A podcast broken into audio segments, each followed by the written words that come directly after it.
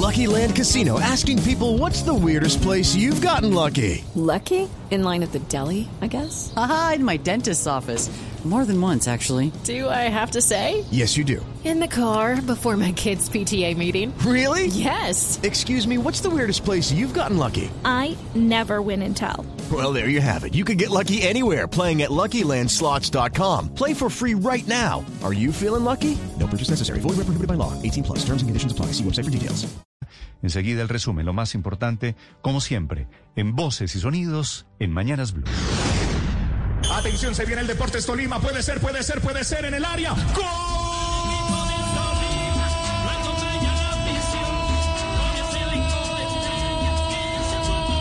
Vargas la dejó en el aire. Caicedo la estaba esperando. Caicedo la metió. Caicedo la metió.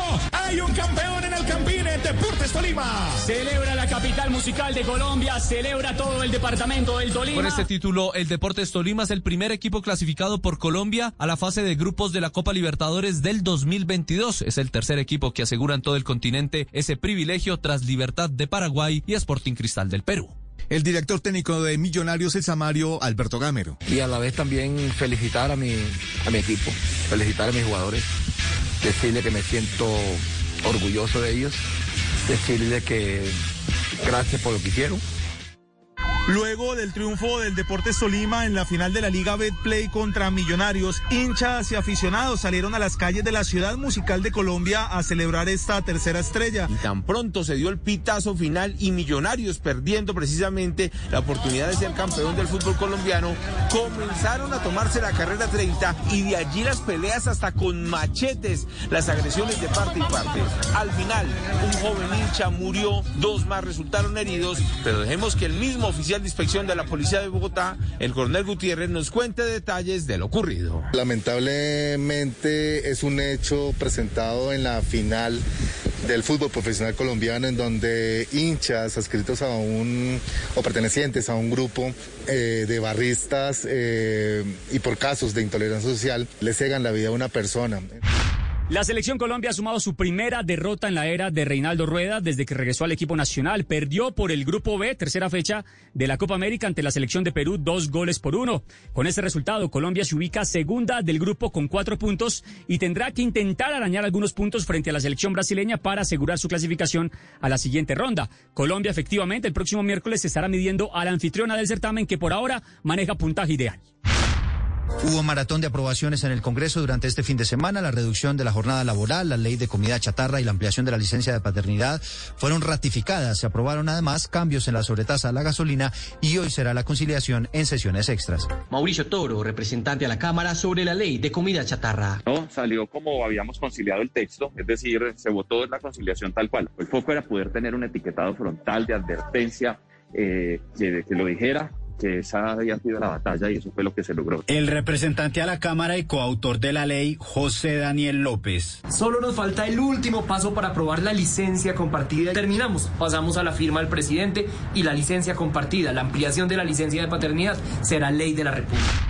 Por otra parte, en el Congreso se hundieron proyectos como el que buscaba prohibir el fracking en Colombia y también el que ratificaba el acuerdo de Escazú. Senador Antonio Sanguino al respecto. Y en las comisiones segundas de Senado y Cámara hubo toda una estrategia de dilación y de saboteo para evitar que este proyecto se ratificara mediante eh, la votación mayoritaria en las cámaras y en las comisiones segundas. Eh, se terminó esta legislatura y el proyecto se ha hundido. También se hundió el proyecto que establecía más compensaciones por parte de las aerolíneas por demoras. Senador Armando Benedetti. Es una verdadera vergüenza lo que acaba de hacer otra vez el Senado de la República. Se estaba tramitando un estatuto para los usuarios de las aerolíneas. Y lo que se trataba era de protegerlo de los continuos abusos a los que son sometidos por parte de las empresas de aviación.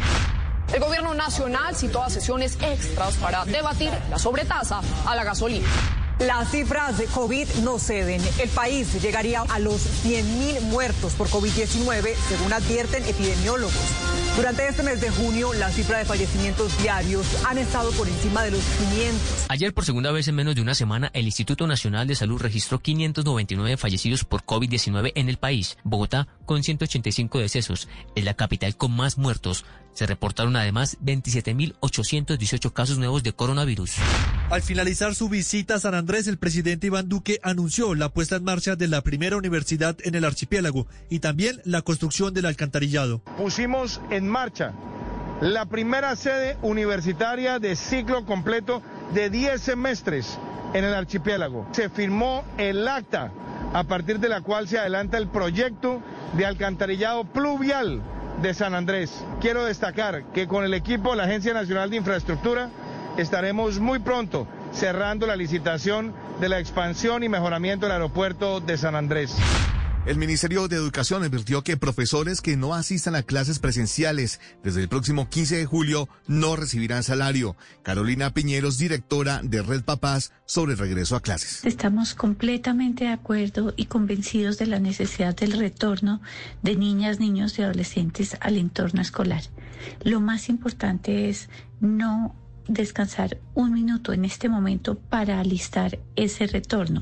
Las carreteras del Valle del Cauca ya se encuentran libres de bloqueos. Se trata de la vía Monteclaro-Palmira, un punto que estuvo bloqueado por más de 50 días. General con Alberto Libreros, director de Tránsito y Transporte de la Policía Nacional. Interviniendo el último punto de bloqueo que había en el departamento del Valle. Continúa la emergencia invernal en el país. En Putumayo y Boyacá hay afectaciones. San Miguel de Sema vive en estos momentos una emergencia por cuenta del invierno. El agua acabó con cerca de 800 hectáreas de pastos. Albeiro Silva, campesino afectado. Eh, nos hemos visto afectados en las últimas tres semanas por la gran cantidad de agua, donde las vacas nos han tocado sacarlas. La caída de lodo, piedras y árboles ocurrió en el kilómetro 54, en la vereda Buenos Aires, en el municipio de Santa Rosa, Cauca, de la ruta 45 Puerto Asín Neiva. Ángel Orbe Jiménez es uno de los viajeros afectados. A las 11 de la noche se derrumbó. Y esta es la hora que no han podido quitar el derrumbo por falta de maquinaria. Hello, it is Ryan, and we could all use an extra bright spot in our day, couldn't we? Just to make up for things like sitting in traffic, doing the dishes, counting your steps, you know, all the mundane stuff. That is why I'm such a big fan of Chumba Casino. Chumba Casino has all your favorite social casino style games that you can play for free anytime, anywhere with daily bonuses. That should brighten your day a little. Actually, a lot. So sign up now at chumbacasino.com. That's chumbacasino.com. No purchase necessary. Group. Void were prohibited by law. See terms and conditions. 18 plus.